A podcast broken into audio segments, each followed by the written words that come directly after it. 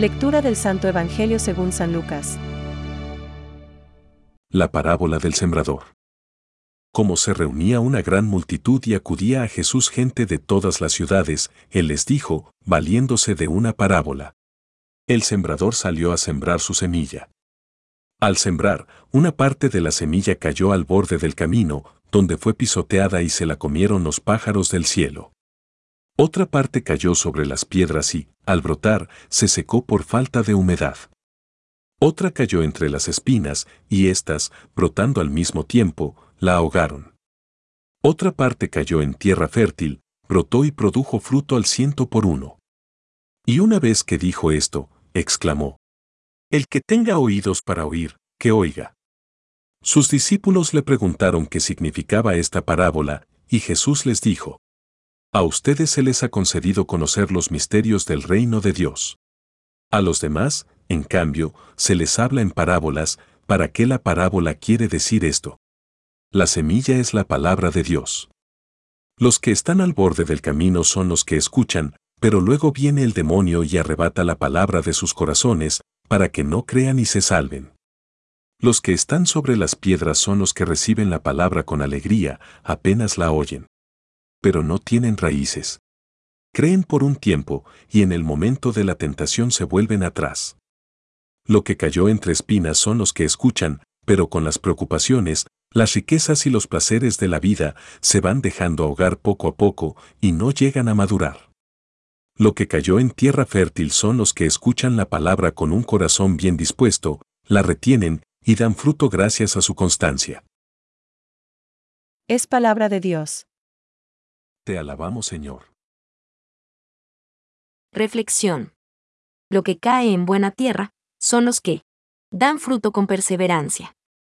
Hoy, Jesús nos habla de un sembrador que salió a sembrar su simiente. Lucas 8:5, y aquella simiente era precisamente la palabra de Dios. Pero, creciendo con ella los abrojos, la ahogaron. Lucas 8:7. Hay una gran variedad de abrojos. Lo que cayó entre los abrojos son los que han oído, pero a lo largo de su caminar son ahogados por las preocupaciones, las riquezas y los placeres de la vida, y no llegan a madurez. Lucas 8:14. Señor, ¿acaso soy yo culpable de tener preocupaciones? Ya quisiera no tenerlas, pero me vienen por todas partes. No entiendo por qué han de privarme de tu palabra, si no son pecado, ni vicio, ni defecto.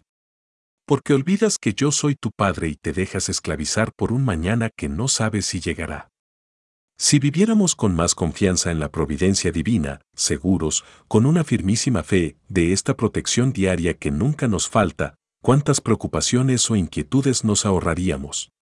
Desaparecerían un montón de quimeras que, en boca de Jesús, son propias de paganos, de hombres mundanos. Ver Lucas 12:30, de las personas que son carentes de sentido sobrenatural.